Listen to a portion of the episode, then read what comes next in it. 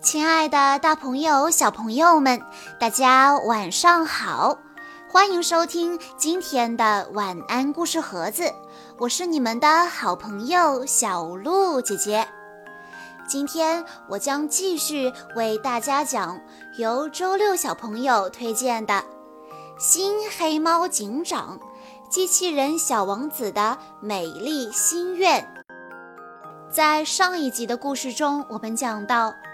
白鸽侦探受到了重伤，被国王带走后，小王子说出了机器警察受伤的真相。他还向国王道歉，说自己不该用机器宠物伤害警察。可即使这样，国王仍然不相信黑猫警长和白鸽侦探是好人。这时，秃鹰博士走过来，他想出一个更坏的主意。原来，机器时代的能源就快枯竭了，为此，国王一直非常担心。于是，秃鹰博士建议，让机器人们乘坐时空穿梭机回到三千年前，掠夺森林市的能源。听到秃鹰博士能帮忙解决机器时代的能源问题，国王十分开心。他不顾小王子的反对，拉着秃鹰博士就往军事基地走。小王子当然不能让秃鹰博士卑鄙的计划得逞，他迅速向关押黑猫警长和白鸽侦探的宫殿走去。来到关押黑猫警长和白鸽侦探的宫殿，小王子飞快地跑到国王的宝座旁，按下光墙开关，光墙消失了，黑猫警长和白鸽侦探重获自由。外面的机器人士兵听见大殿里的动静，迅速冲进来，把小王子他们团团包围。小王子下令让机器人闪开，机器人却毫不退让。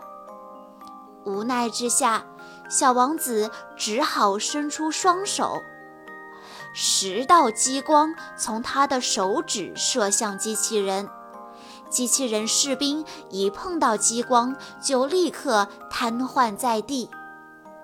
小王子拉着黑猫警长和白鸽侦探冲出宫殿。小王子一边跑一边把秃鹰博士的计划全都告诉了黑猫警长。黑猫警长和白鸽侦探气愤至极，他们冲向军事基地，绝不能让秃鹰博士的阴谋得逞，不然的话，森林市又将面临一场浩劫。小王子解救黑猫警长的时候，秃鹰博士正要带着国王和他的机器人军团入侵三千年前的地球。国王一声令下，浩浩荡荡的机器人军团进入一个巨大的飞碟中，一个高大的机器怪兽也跟了进去。骑上摩托车的小王子、黑猫警长和白鸽侦探很快飞到军事基地。军事基地外面守着很多的机器人士兵。小王子驾驶摩托车从士兵们的头顶上空掠过，机器人士兵紧追不舍。小王子驾驶着摩托车来到国王和秃鹰博士所在的地方，无数飞碟停在空旷的广场上，一道巨大的白色光幕从时空穿梭机里迸射出来，将那些飞碟笼罩在里面。黑猫警长还没有来得及接近时空穿梭机，那些飞碟就消失了。只留下时空穿梭机在那里闪烁着光芒。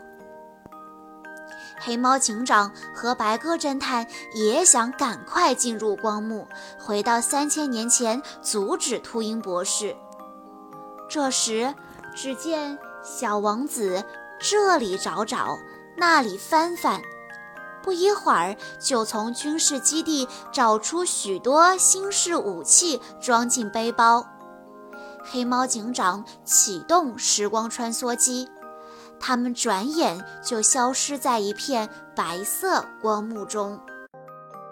森林市的上空突然出现了一个巨大的白色漩涡，市民们看见这一幕，都抬头傻傻地望着天空。市中心的秩序乱成了一锅粥。白亮驾驶摩托车及时赶到，与白猫警士一起疏散人群。突然，从白色的漩涡中冒出很多星星点点的光芒，光点越来越大，越来越亮。人们惊奇地发现，那些光亮竟然是密密麻麻的飞碟。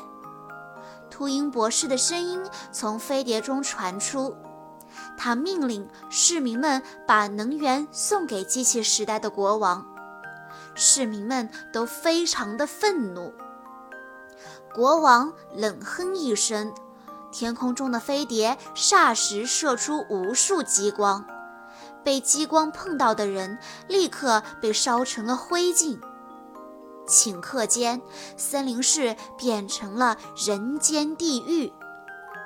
就在白亮深感绝望的时候，天空中又出现一个巨大的白色漩涡。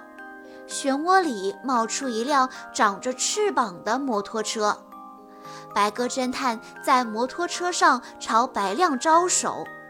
白亮发现驾驶摩托车的是一个小机器人。摩托车降落下来，黑猫警长将背包打开，取出很多的激光枪，分发给白猫警士。白猫警士拿着激光枪，瞄准一架架小飞碟，发射出一个个光圈。小飞碟被光圈笼罩在里面，立即化成灰烬。而飞碟发射出的激光射到光圈上，竟然被吸收了进去。这些武器是被小王子改装过的，威力已经增大许多倍。白猫警士们士气大增，很快就将悬浮在空中的小飞碟都打了下来，只剩下那个巨大的飞碟孤零零地悬浮在空中。不过，当白猫警士再向大飞碟发射光圈时，光圈竟被大飞碟吸收了。大飞碟是用世界上最坚硬的材料制成的。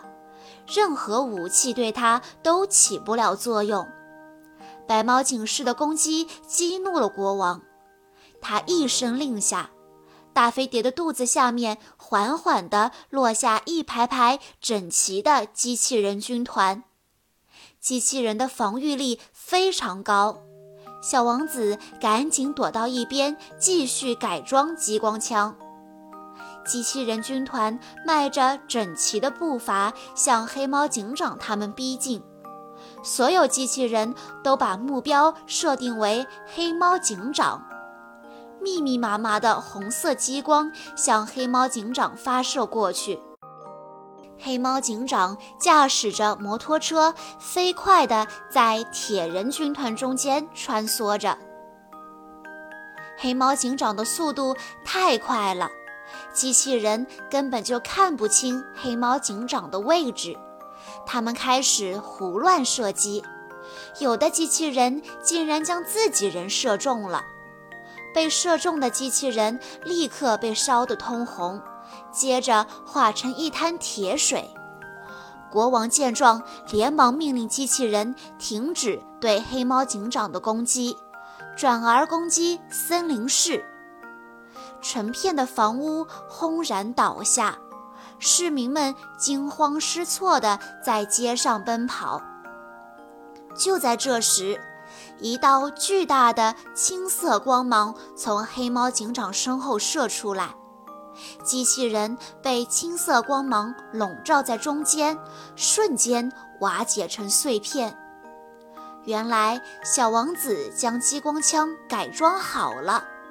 机器人军团顿时溃不成军。见小王子总是帮助黑猫警长，国王非常生气。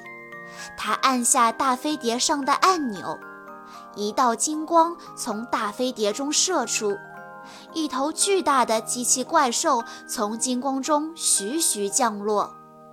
机器怪兽是机器人军团的核心，它不仅攻击力强，而且坚硬无比。机器怪兽在森林市里大肆破坏。所到之处都是一片人间惨象，难道这怪兽就完全没有弱点吗？小王子突然想到，只要破坏安装在怪兽脑袋里的程序，就能把它摧毁。这样做极为危险，但黑猫警长和白鸽侦探还是准备试一试。黑猫警长和白鸽侦探纵身跳上摩托车，摩托车张开翅膀飞到空中。他们发现，每次怪兽发射完激光都会停几秒钟，他们要抓住这个瞬间，飞进它张开的嘴巴里。黑猫警长将摩托车开到机器怪兽的面前，吸引它发射激光。果然，机器怪兽朝黑猫警长喷射出三道激光。黑猫警长和白鸽侦探躲到怪兽的鼻子上。激光发射完毕，黑猫警长驾驶着摩托车像利剑一样冲进机器怪兽黑洞洞的嘴巴里。机器怪兽的身体里，无数齿轮在不停地运转着。纵横交错的线路布满怪兽体内的每个角落。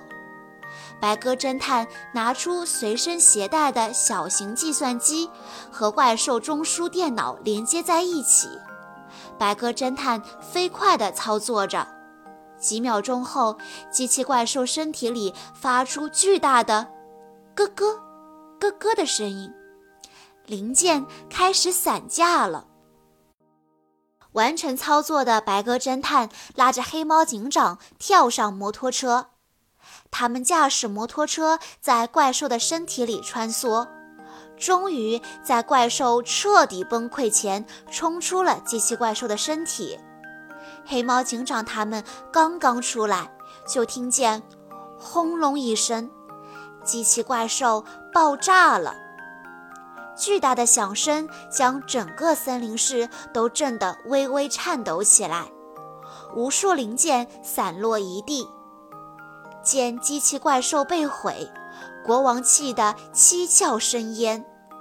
他按下控制面板上的按钮，大飞碟底部立刻射出无数巨大光柱，在森林市上空不断的扫射，无坚不摧，所向披靡。